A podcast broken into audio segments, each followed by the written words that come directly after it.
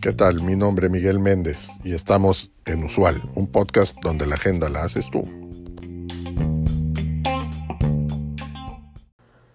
Muchos líderes de firmas asesoras en administración de activos o wealth management creen que el crecimiento orgánico es el que es impulsado únicamente por las iniciativas de ventas y marketing.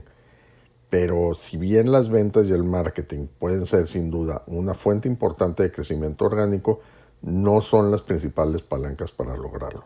Al menos no en una industria que funciona con un modelo de ingresos recurrentes. Si estás vendiendo camisetas o fondos mutuos o donas, las estrategias de ventas y marketing son fundamentales para lograr el crecimiento, porque estás en un negocio transaccional donde la necesidad de impulsar la próxima venta es una constante. Pero en un modelo basado en servicios de ingresos recurrentes, en donde un porcentaje de activos administrados o una tarifa plana y recurrente, el mayor crecimiento orgánico a menudo provendrá de los clientes con los que ya tenemos relación.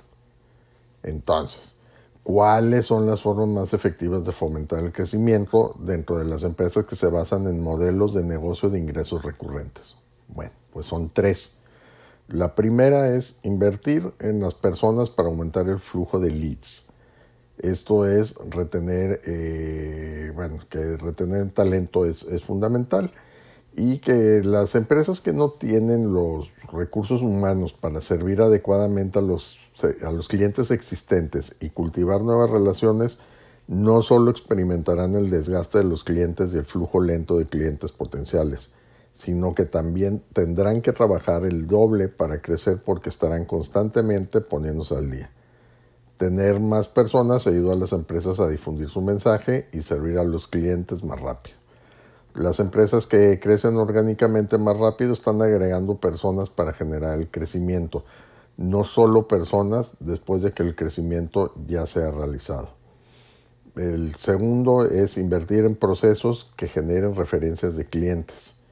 Este componente de crecimiento orgánico se refiere a la eficiencia de toda la unidad de negocio. Esto significa tener procesos de servicio al cliente de calidad que generan clientes leales y tener sistemas y tecnologías claros para que los empleados los usen y sigan. Tener estas piezas en su lugar generará automáticamente referencias de clientes, así como asociaciones con otras organizaciones que pueden enviar referencias. La mejor inversión que una empresa puede hacer para generar un crecimiento más orgánico, por mucho, es crear un chasis de servicio al cliente de clase mundial. El tercer elemento es invertir en, su marca agregando servicios adicionales que aumenten las ofertas de servicios disponibles para los clientes existentes. Una firma de asesoría podría agregar servicios de preparación de impuestos, por ejemplo.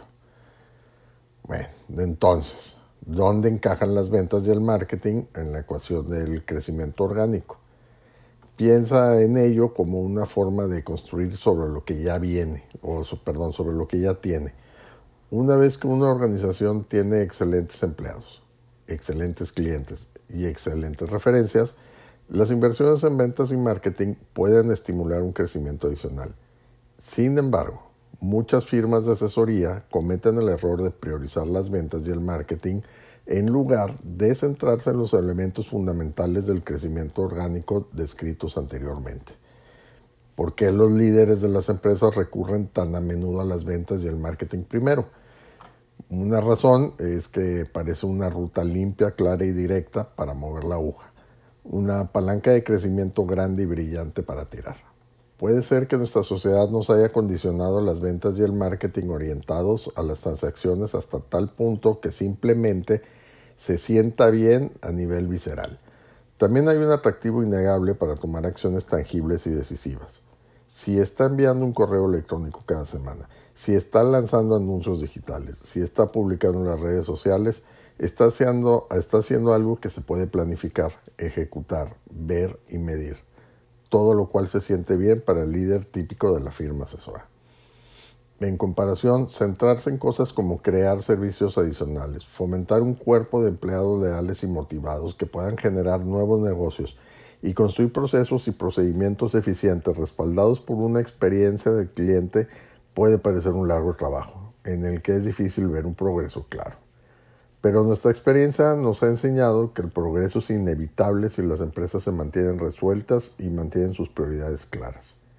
Para apoyar el crecimiento orgánico sostenible, todos estos elementos tendrán que construirse tarde o temprano y hacerlo a menudo resulta más eficiente que las ventas y el marketing a largo plazo, lo que implica importantes costos de adquisición de clientes. Los costos de adquisición de clientes para los programas de marketing pueden ser tan altos que el cliente debe ser retenido durante varios años antes de que la empresa alcance el punto de equilibrio. Entonces, ¿cómo pueden las empresas determinar hasta qué punto sus esfuerzos de crecimiento orgánico están dando sus frutos? La mayoría de las personas mirarán los números de marketing como el número de clientes potenciales que ingresan a la organización, o sea, el índice de clientes potenciales, y los números de ventas, el número de nuevos clientes que el negocio está cerrando, que podríamos decir que es el índice de, cierre, así como las entradas netas de nuevos activos.